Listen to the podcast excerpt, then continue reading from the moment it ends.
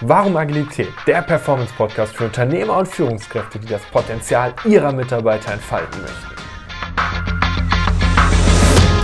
Es erwarten dich spannende Impulse und Interviews zum Thema Unternehmensführung und wie auch du zur Höchstleistung transformierst. Wir sprechen über Menschen, egal ob im Startup oder im bestehenden Unternehmen. Los geht's! Ich bin Fabian Schaub, Experte für agile Organisationen.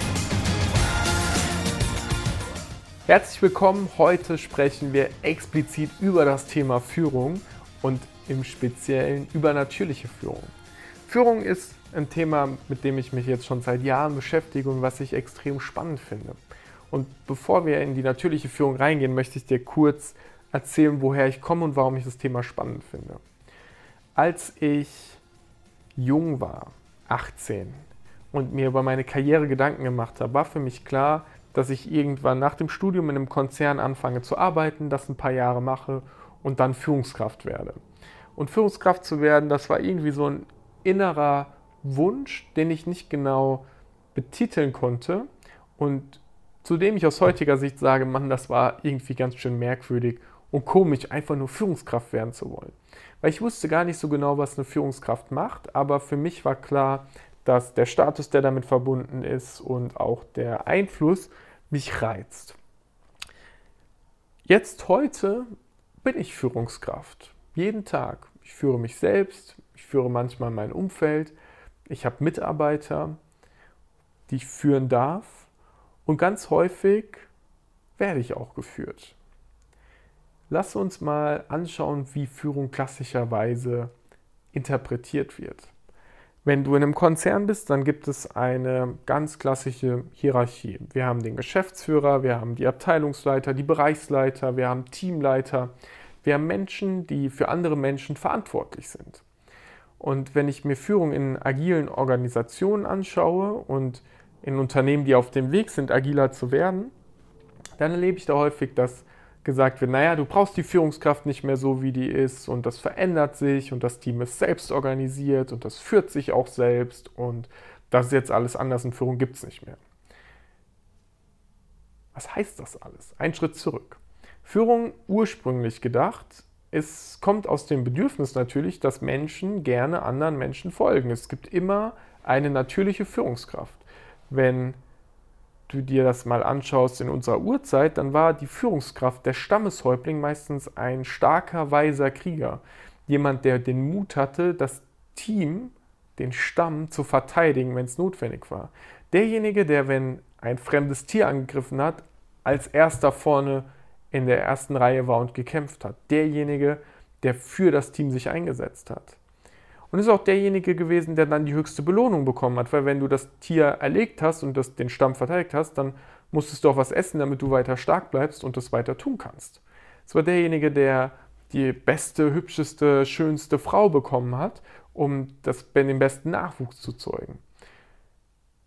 In Konzernen ist es immer noch so, dass derjenige, der die Führungskraft ist, häufig Privilegien hat. Der Firmenwagen, höheres Gehalt, eine Sekretärin, das bessere Büro.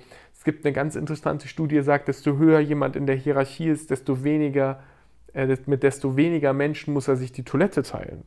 Ganz interessant, es gibt Privilegien. Ein Geschäftsführer, den ich kannte, der hatte seine eigene Toilette mit eigenem Bad bei sich im Büro, in einem eigenen Raum natürlich, sonst wäre es ein bisschen merkwürdig. Führung in Konzernen wird häufig so verstanden, dass du als Teamleiter die Verantwortung für einen bestimmten Bereich hast, für einen bestimmten Aufgabenbereich und Menschen in diesem Aufgabenbereich dir dabei helfen, diese Aufgabe zu erledigen. Und dein Job ist es, dass die Probleme, die dein Team nicht lösen kann, von dir gelöst werden. Dein Team hat eine Herausforderung, die schwierig ist, kommt zu dir, fragt dich um Hilfe. Sie haben kommunikative Probleme mit der Schwesterabteilung, sie kommen zu dir, fragen dich um Hilfe. Sie wissen, haben zu viel Arbeit, wollen eine Priorisierung haben, kommen zu dir, fragen dich um Hilfe. Sie wollen Urlaub machen, kommen zu dir, fragen dich nach dem Urlaub und geben dir den Urlaubsantrag. Sie wollen mehr Geld haben, kommen zu dir, kümmern. Du musst dich darum kümmern, musst die Gehaltsverhandlung führen. Führung ist in Unternehmen dann meistens so, dass auf einer Teamebene manche Sachen sich nicht mehr lösen können. Und immer wenn es Konflikte gibt, dann geht es einfach in der Führungsebene eins nach oben, eins nach oben, eins nach oben. Bis dann ganz oben eine Entscheidung getroffen wird und die dann wieder nach unten geht und manchmal durchgeführt und manchmal ignoriert wird. Führung ist ein sehr starres Konstrukt, wenn ich mir die reine Hierarchie anschaue. Und dann gibt es noch die Frage, wer wird denn gefragt, wenn es ein Problem gibt? Wem folgen denn Menschen? Weil einer disziplinarischen Führungskraft zugeordnet zu sein und jemandem zu folgen, das sind zwei Paar Schuhe. Und da kannst du ja mal gerade so dir bewusst machen, in welcher Situation du bist und was bei dir der Fall ist. Ist deine disziplinarische Führungskraft die Führungskraft, die du auch wählen könntest, wenn du frei wählen könntest? Würdest, würdest du die frei wählen, wenn du frei wählen könntest? Ist das derjenige, dem du folgen würdest, wenn es hart auf hart kommt? Ist das derjenige, bei dem du glaubst, dass er sich schützend vor dich stellt, wenn eine Gefahrensituation im Unternehmen kommt? Und ich mache direkt ein konkretes Beispiel für dich, was erst diese Woche passiert ist. Ich sitze im Büro und unser Team ist momentan wirklich cool bei dem Kunden, bei dem ich arbeite. Und das Team funktioniert extrem gut. Meine Aufgabe, mich darum zu kümmern, dass das Team die Ergebnisse produziert, dass die Menschen, die im Team arbeiten, gerne dort arbeiten und dass es zwischenmenschlich gut funktioniert. Nächstes Jahr soll das Team sich verändern und es ist für uns ganz klar gesetzt, welche Personen da reingehen und ich nenne denjenigen einfach mal Müller. Müller soll nächstes Jahr bei uns im Team bleiben und er hat jetzt einen Workshop mit seinem eigenen Team, kommt zu mir und sagt, hey, ich habe gehört, dass doch der andere da rein soll und ich nicht mehr im Team bleibe. Und ich habe ihn angeschaut und habe gesagt, das wird nicht passieren. Du wirst dieses Team nicht verlassen. Dafür kämpfe ich, denn es ist nicht mehr die Aufgabe deiner Führungskraft zu sagen, ob du in unserem Team bist oder nicht, sondern wir als Team entscheiden, ob du bei uns im Team bist oder nicht. Andere Art zu denken, agileres Arbeiten. Das Team baut sich selbst zusammen. Und er hat mich angeschaut und ich habe gesagt, vertrau mir, ich kämpfe bis aufs Blut dafür, dass du bei uns bleibst. Zwei Stunden später hatte ich mit dem Chef seines Chefs, seines Chefs ein Kaffeegespräch, um meinen Austausch zu haben und habe gesagt, pass auf, das und das habe ich gehört, dass die Situation, ich will den im Team behalten. Und mir ist egal, was passiert, ich kämpfe dafür. Und ich habe gar nicht keine Entscheidung, ich habe kein, ich möchte das oder ich möchte das oder keine Erlaubnis erwartet oder geschaut, was passiert, sondern ich habe einfach gemerkt in der Reaktion meines Gegenübers, dass er das akzeptiert, dass er nicht widerspricht, dass er nicht zustimmt, dass er einfach merkt, okay, das passt für mich, alles in Ordnung. Und dann bin ich zurückgegangen zu Müller und habe gesagt, pass auf, ich habe das geklärt, du bleibst auf jeden Fall im Team, du musst dir gar keine Gedanken machen, du hast volle Unterstützung und Rückendeckung. Und ich gehe auch davon aus, dass dieses Thema nicht mehr auf den Tisch kommt und er im Team bleiben wird. Trotzdem kann es natürlich sein, dass die Situation sich verändert und ich dann wieder in den Kampf gehen muss. Aber unabhängig davon, solange wir jetzt in der Situation sind, hat er die Sicherheit, dass er im Team bleibt und dass ich mich für ihn eingesetzt habe. Meine Rolle ist aber nicht die der Führungskraft in diesem Team. Ich bin nicht für die Urlaubsanträge verantwortlich. Ich habe keine disziplinarische Weisungsbefugnis. Ich kann noch nicht mal fachlich demjenigen sagen, was er zu tun hat. Mein Job ist nur, mich ums Team zu kümmern, um die Menschen dort zu kümmern. In dem Moment, wo ich gemerkt habe, dass er Schutz braucht, Sicherheit braucht, dass ich mich für ihn einsetzen muss, habe ich die Rolle der natürlichen Führungskraft eingenommen. Ich bin der Häuptling gewesen, der an die vorderste Front gegangen und ist und gekämpft hat. Und in dem Moment ist das für diese Situation okay gewesen. Anderes Beispiel, genau die gleiche Situation. Vor ein paar Wochen hatten wir ein Problem mit der Software, mit der wir arbeiten. Und nur Müller und ich waren morgens da. Das Problem kommt, er übernimmt, sagt, was zu tun ist, ich folge ihm und führe seine Anweisungen, Instruktionen aus. Weil um das Problem zu lösen, da gab es einen Zeitdruck, war er gerade der beste Mensch. In dem Moment ist er die natürliche Führungskraft gewesen. Und genau das finde ich unglaublich spannend. In welcher Situation ist welcher Mensch die geeignete und gute Führungskraft für das Team? Und in welcher Situation sucht das Team sich selbst und automatisch diese Führungskraft aus? Denn wenn ich erzähle eine kleine Zeitgeschichte. Ich war letztens auf einer Geburtstagsfeier und da ging es abends um das Thema Immobilien und Finanzplanung. Und das Gespräch startet und jemand stellt eine Frage und auf einmal kriege ich gesagt, hey, alle schauen dich gerade an, also bist du wohl der Experte. Und obwohl ich nicht der absolute Top-Experte für Immobilien- und Finanzplanung bin, war ich in der Konstellation an Menschen der mit dem meisten Wissen. Und deswegen haben alle anderen mich angeschaut. Die Gruppe hat mich in dem Moment auserwählt, um zu sprechen und um das Thema zu führen. Und das passiert doch jeden Tag dauernd. Spätestens bei der Mittagspause gibt es doch jemanden, bei dem das Team sagt, wo gehen wir in Essen? Und der dann sagt, wir gehen zum Italiener, in die Kantine, wir gehen Burger essen. Und alle sagen, okay, machen wir und folgen. Diese natürliche Führung passiert permanent und sie ist auch nicht verhinderbar. Und diese natürliche Führung zu erkennen, zu wertschätzen und zu nutzen, ist unglaublich gut. Am Anfang habe ich gesagt, wie oft lässt du dich als Führungskraft von deinen Mitarbeitern führen? Und die Frage ist nicht, lässt du dich führen, sondern nur, wie oft. Weil wenn du denkst, dass das nicht passiert, dann bist du entweder eine schlechte Führungskraft, sorry, dass ich so ehrlich sein muss, weil das bedeutet, dass du nicht das Potenzial deiner Mitarbeiter nutzt, oder zweitens, du merkst es einfach nicht und das ist vollkommen in Ordnung. Deswegen die Frage, wie oft wirst du von deinen Mitarbeitern geführt? was heißt von deinen Mitarbeitern geführt? Beispiel.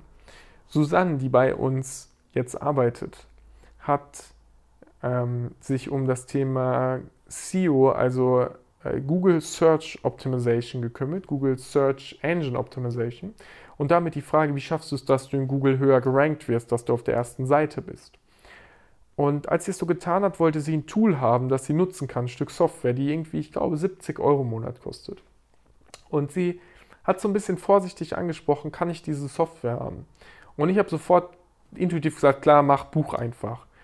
Und dann war sie erstmal total überrascht, sag ich mal. Habe ich gefragt, was ist, machen wir es jetzt? Sie sagt so, nee, ich habe noch einen Test bekommen, wir können es später machen. Und dann hat sie erzählt, dass sie in ihrem letzten Job auch dieses Tool haben wollte und ein halbes Jahr diskutieren musste mit ihren Geschäftsführern, ob sie das machen kann oder nicht machen kann.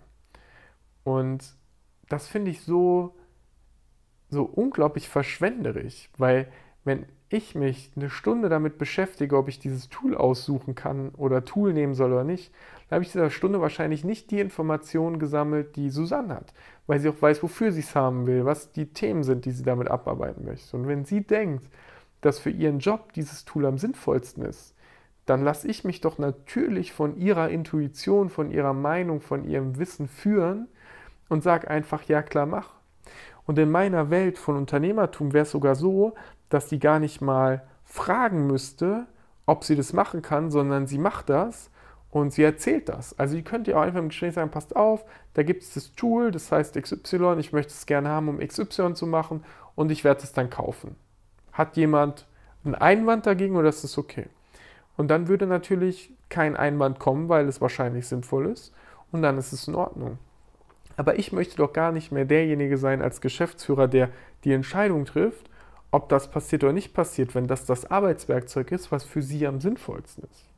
Und klar, jetzt könnte wieder die kleine Stimme im Kopf kommen, die sagt, aber was ist, wenn der Mitarbeiter dann alle möglichen Sachen kauft und verschwenderisch ist und das ausnutzt und bla bla bla. Ja, das kann passieren. Aber ich glaube, das ist einer von 100 oder einer von 1000, der das ausnutzt, weil Wer hat denn die Mitarbeiter eingestellt, die bei dir sind?